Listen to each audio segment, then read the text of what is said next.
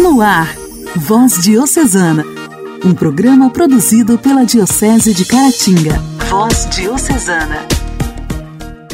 Olá, meus amigos! A paz de Cristo esteja com você. Terça-feira, 24 de maio, está começando aqui pela sua rádio preferida, o nosso Voz Diocesana. Eu sou Janaíne Castro, de Inhapim, e a partir de agora te faço companhia neste programa de evangelização produzido pela Diocese de Caratinga. Seja bem-vindo! Voz Diocesana. Voz Diocesana.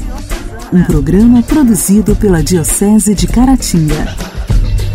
Hoje, dia 24 de maio, nós celebramos o dia de Nossa Senhora Auxiliadora. O título de Auxiliadora remonta ao século XVI, quando a expressão auxiliadora dos cristãos foi introduzida na ladainha de Nossa Senhora pelo Papa São Pio V após a vitória dos cristãos sobre os muçulmanos na batalha nas águas de Lepanto em 1571.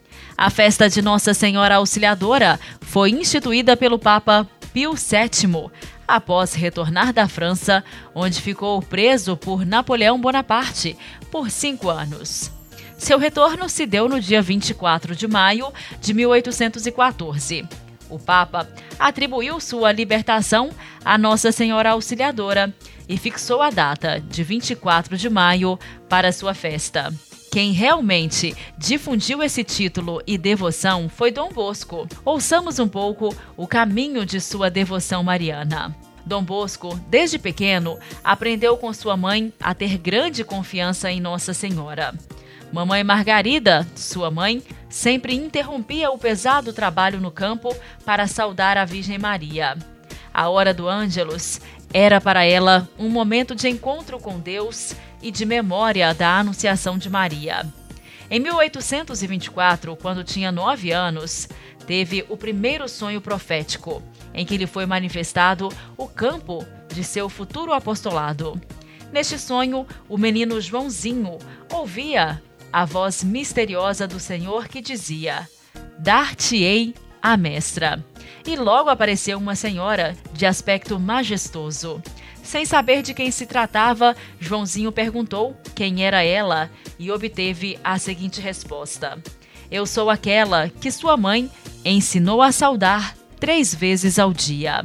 No ano de 1862, Dom Bosco iniciou a construção em Turim de uma grande basílica dedicada à Nossa Senhora, auxílio dos cristãos. Ele dizia: Nossa Senhora deseja que a veneremos com título de auxiliadora. Vivemos em tempos difíceis e necessitamos que a Santíssima Virgem nos ajude a conservar e defender a fé cristã. Com a construção da Basílica de Maria Auxiliadora de Turim, Dom Bosco quis erguer um monumento eterno do seu amor e gratidão à Virgem Mãe Auxiliadora. Maria Santíssima é minha mãe, dizia ele. Ela é minha tesoureira. Ela foi sempre a minha guia. Em suas conferências, Dom Bosco procurava demonstrar a importância da presença materna de Nossa Senhora. Fazia com que refletissem que é importante que ela seja honrada porque é mãe de Deus, mãe de Jesus Cristo e nossa mãe. Dom Bosco ensinou aos membros da família salesiana a amarem Nossa Senhora invocando-a com o título de auxiliadora. Vários de seus escritos retratam o amor por Maria Santíssima. Recomendai constantemente a devoção a Nossa Senhora Auxiliadora e a Jesus sacramentado. Cultivemos esta devoção mariana, deixada a nós como herança religiosa por Dom Bosco. Nossa Senhora Auxiliadora dos Cristãos, rogai por nós. A alegria do Evangelho. Evangelho. Evangelho. Oração, leitura e reflexão. Alegria do Evangelho. O Evangelho desta terça-feira será proclamado e refletido por Dom Alberto Taveira, arcebispo de Belém.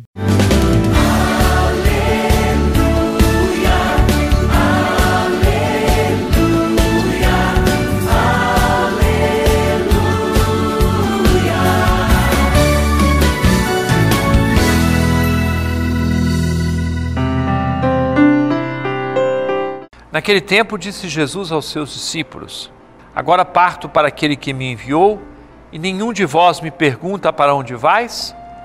Mas porque vos disse isso, a tristeza encheu os vossos corações. No entanto, eu vos digo a verdade: é bom para vós que eu parta. Se eu não for, não virá até vós o defensor, mas se eu for, eu vou-lo mandarei. E quando vier, ele demonstrará ao mundo em que consistem o pecado, a justiça e o julgamento. O pecado, porque não acreditaram em mim. A justiça, porque vou para o Pai, de modo que não mais me vereis. E o julgamento, porque o chefe deste mundo já está condenado. Caríssimo irmão, caríssima irmã. Durante esses dias ouviremos vários trechos que têm o sabor de despedida. É que nós estamos vivendo este período que nos conduz até a ascensão do Senhor, que será celebrada no próximo domingo, e depois o dia de Pentecostes, no 27 de maio deste ano. Ao celebrar estas festas tão importantes, a igreja nos oferece leituras que são tiradas daqueles discursos de despedida de Jesus feitos durante a última ceia. Ele fez o lava-pés, instituiu a Eucaristia e teve aquela longa conversa que depois chega no Evangelho de São João, aquele ponto bonito quando já estão a caminho do Horto das Oliveiras, a chamada oração sacerdotal, que dentro de alguns dias nós leremos e meditaremos também. Pois bem, Jesus fala da sua partida, Jesus anuncia a chegada do defensor, do consolador, do Espírito Santo Paráclito. Nós estamos muito acostumados a reagir só com os sentimentos. E Jesus é muito realista. Ele, mesmo que os apóstolos fiquem assustados, ele lhes diz com toda a força: é melhor que eu parta. Que decisão da parte de Jesus, é melhor que eu vá. É melhor eu estar junto do Pai e que venha o Espírito Santo. Este Espírito Santo que inspira todo o bem que fazemos, Espírito Santo que é derramado quando somos batizados, quando somos crismados, Espírito Santo que atua quando recebemos o perdão dos pecados, Espírito Santo que suscita os carismas, os dons, este Espírito Santo que acompanha a igreja. Costumamos dizer que o tempo da igreja é o tempo do Espírito até a volta do Senhor. E este Espírito vai suscitando o desejo do bem, leva as pessoas a testemunharem Jesus, a anunciarem o nome do Senhor, faz as pessoas dizerem que Jesus é o Senhor, faz as pessoas dizerem que o Pai do céu é Pai. Esse Espírito que conduz a igreja que é fogo, que é vitalidade, que é amor, que é missão. Esse é o clima que estamos vivendo durante esses dias. E é bom que nós tenhamos consciência da ação do Espírito Santo e a forma de viver a palavra que nós ouvimos hoje. Estar contentes, abertos à ação do Espírito Santo e dóceis às suas inspirações.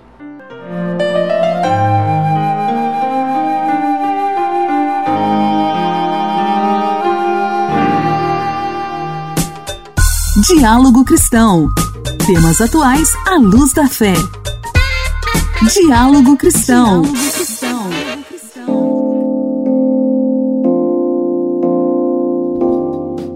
No mês de conscientização da cefaleia, o neurologista Leandro Calia, membro da Sociedade Brasileira de Cefaleia, e do Corpo Clínico do Hospital Albert Einstein alertou que as pessoas que costumam ter dores de cabeça, chamadas cefaleia na linguagem médica, devem procurar auxílio médico e não acreditar que a doença não tem tratamento.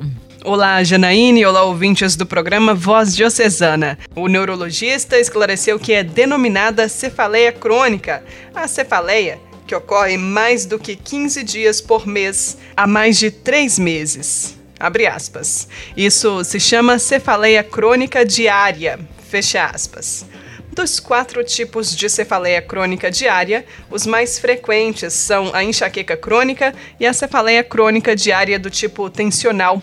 Abre aspas. Qualquer uma que durar mais de 15 dias por mês, por mais do que três meses. Fecha aspas. Segundo Leandro Calia, a grande diferença entre cefaleias crônicas e cefaleias episódicas é o maior comprometimento na qualidade de vida nas pessoas que têm cefaleias crônicas. Não se deve usar também o termo enxaqueca como sinônimo de cefaleia, alertou o neurologista. Segundo ele, não é a mesma coisa. Ele disse que a cefaleia pode ser secundária quando é sintoma de alguma doença, como um tumor, meningite, Covid-19, por exemplo, mas pode ser primária quando é uma doença por si só, isto é, não tem outra doença causando a dor. Abre aspas. Aí são centenas de tipos de cefaleia. Fecha aspas. Cefaleias primárias incluem a enxaqueca, a cefaleia do tipo tensional, a cefaleia em salva, crises de episódios frequentes. E Leandro Cali advertiu que, a exemplo de outras doenças, como o diabetes, por exemplo, a enxaqueca primária tem tratamento, tem controle. De acordo com o especialista, a primeira causa de perda de um dia de trabalho, de estudo ou de qualidade de vida é a enxaqueca abaixo dos 50 anos de idade. Abre aspas. Não é uma doencinha qualquer, é uma doença que limita muito a qualidade de vida das pessoas.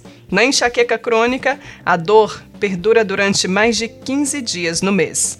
Fecha aspas. Ele insiste que a pessoa que tem enxaqueca não deve lidar com a doença como se ela fosse algo banal, simples, uma coisa qualquer ou uma desculpa para não ir ao trabalho.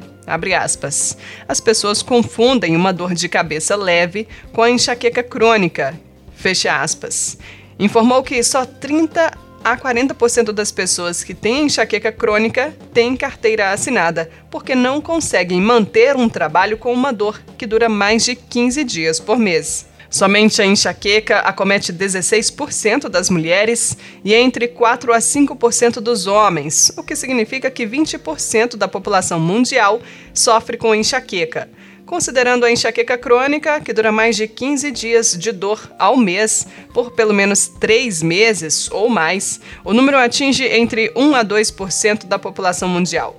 Isso significa que a cada 100 pessoas, uma ou duas sofrem dessa doença. Leandro Calia afirmou que há uma estigmatização ou preconceito em relação à enxaqueca contra as mulheres, porque a enxaqueca ataca mais a população feminina. Lembrou ainda que a primeira causa de incapacitação nas pessoas que deixam de ir trabalhar ou estudar no mundo é dor lombar.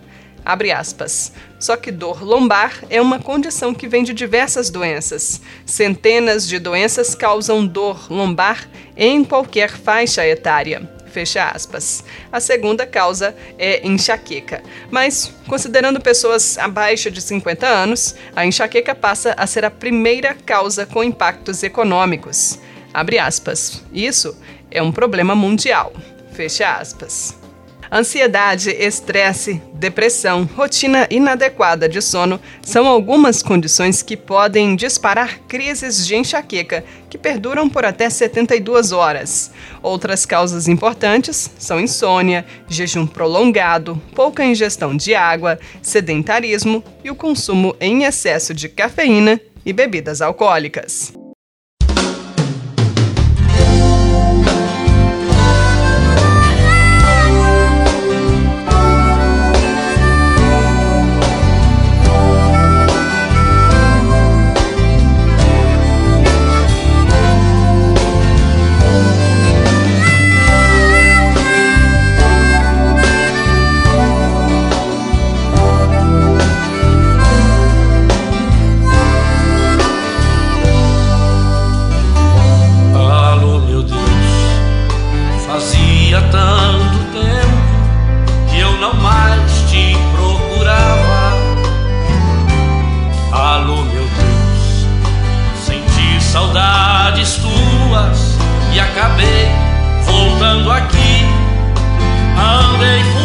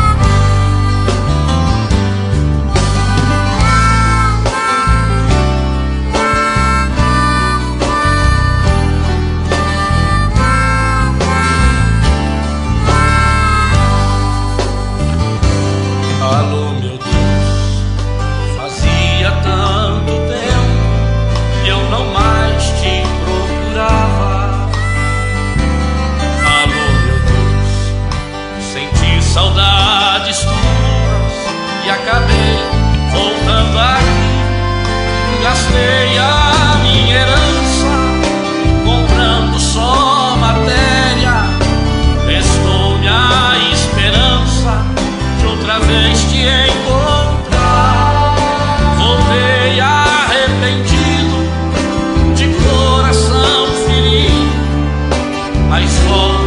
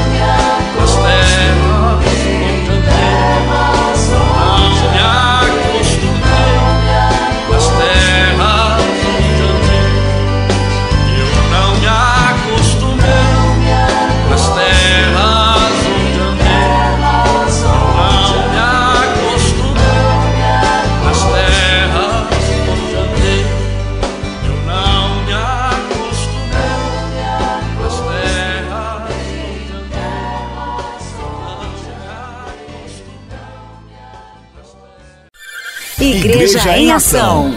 Formação, CNBB, notícias, Vaticano, diocese, não paróquia, a minha fé. Igreja em Ação. Igreja em Ação. O 46º capítulo geral dos Irmãos das Escolas Cristãs, que se encerrou no último domingo em Roma, elegeu o irmão Armin Luistro, 60 anos, até então visitador da Ásia Oriental, como o 28º sucessor do fundador, São João Batista de La Salle. Ele permanecerá no cargo por sete anos, juntamente com o novo vigário-geral, o irmão Carlos Gabriel Gomes, da Colômbia, e um novo conselho. Laçalistas, o novo superior geral vem das Filipinas.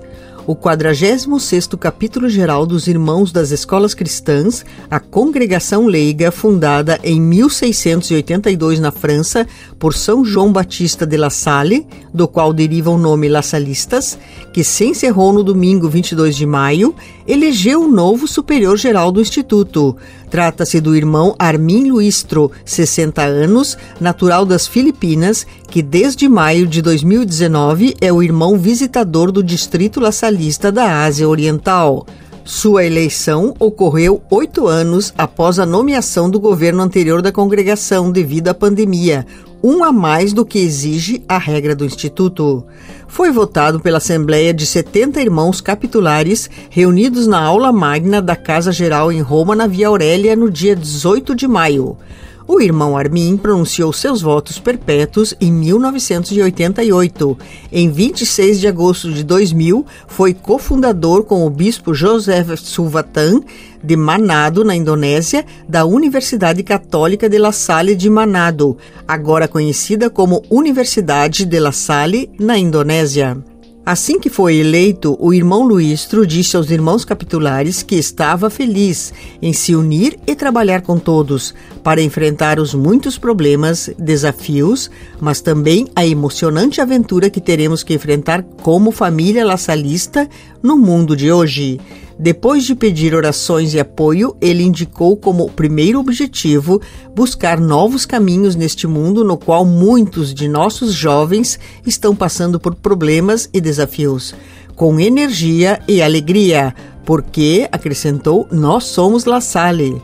Os irmãos das escolas cristãs atualmente são 3.116 e, junto com mais 90 mil colaboradores leigos, e dirigem 1.125 escolas e centros educacionais em 80 países em todo o mundo, com cerca de um milhão de alunos. O objetivo do Instituto é proporcionar uma educação humana e cristã aos jovens, especialmente aos pobres, de acordo com o ministério a eles confiado pela Igreja. Há mais de 300 anos, os irmãos de La Salle dedicam suas vidas a esta missão. Hoje, os laçalistas educam, junto com seus colaboradores leigos, crianças e jovens em uma grande variedade de instituições, desde jardins da infância e escolas primárias até uma vasta rede de universidades, em abrigos para crianças de rua, em lares para jovens em situação de risco. Orar costuma fazer. Intimidade com Deus. Esse é o segredo. Intimidade com Deus. Com Ana Scarabelli. Com Ana Scarabelli. Orar costuma fazer bem. Louvado seja nosso Senhor Jesus Cristo, para sempre seja louvado. Como é bom agradecermos ao Senhor, como é bom estarmos com o Senhor, fazer companhia a Ele e deixar e perceber a companhia dele que está presente entre nós. Ele está no meio de nós. Esses dias estamos, neste mês de maio, a meditar com Maria, a mãe de Jesus, neste mês consagrado a ela, aproveitando da poesia de Santa Teresinha, Porque te amo, Maria. Enquanto espero o céu, ó minha mãe querida, contigo hei de viver, seguir-te cada dia, contemplando-te, mãe, sinto-me extasiada ao descobrir-te em abismo só de amor. Teu olhar maternal expulsa meus temores, ensina-me a chorar e também a sorrir. Em vez de desprezar gozos puros e santos, tu os queres partilhar. Digna-te a abençoá-los. Que lindo é essa poesia de Teresinha. Neste verso que nós podemos rezar, que Nossa Senhora nos ajude a chorar e sorrir enquanto esperamos o céu. Vamos vivendo com ela, vamos fazendo da nossa vida este céu, na presença de Jesus. A oração é a vivência do céu no dia a dia, na paz do Senhor, no amor do dia a dia. Com Maria, fiquemos nele, com Ele, Jesus, que é a nossa luz. Jesus, o Filho da Virgem Maria. Aproveite para rezar com Maria. Contigo hei de viver, seguir-te cada dia. Nesse segmento, quero sempre pertencer a Ele.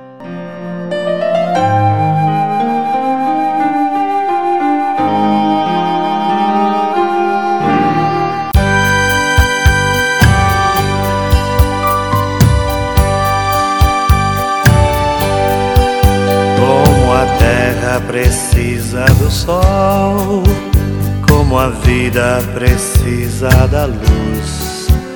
Eu preciso de Deus, eu preciso tanto quanto eu preciso viver satisfeito.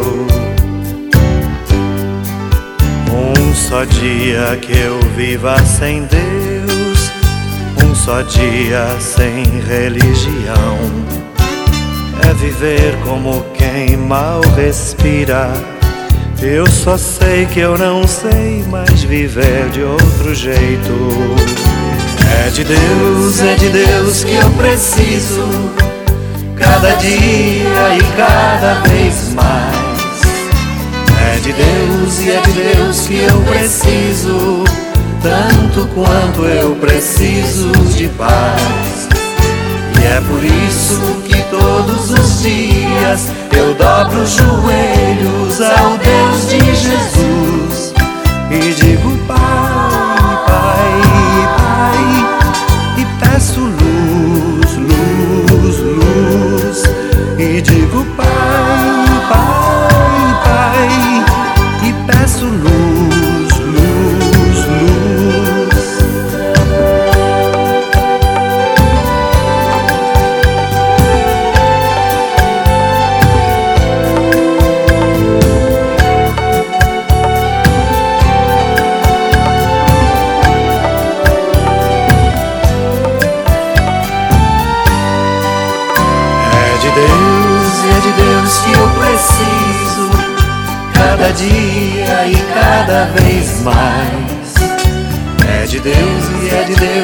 eu preciso, tanto quanto eu preciso de paz.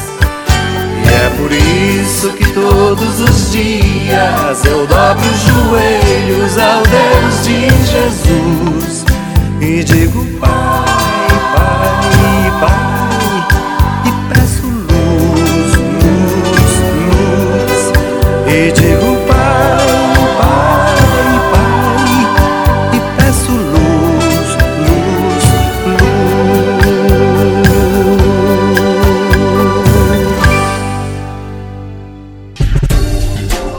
Voz Diocesana. Voz Diocesana.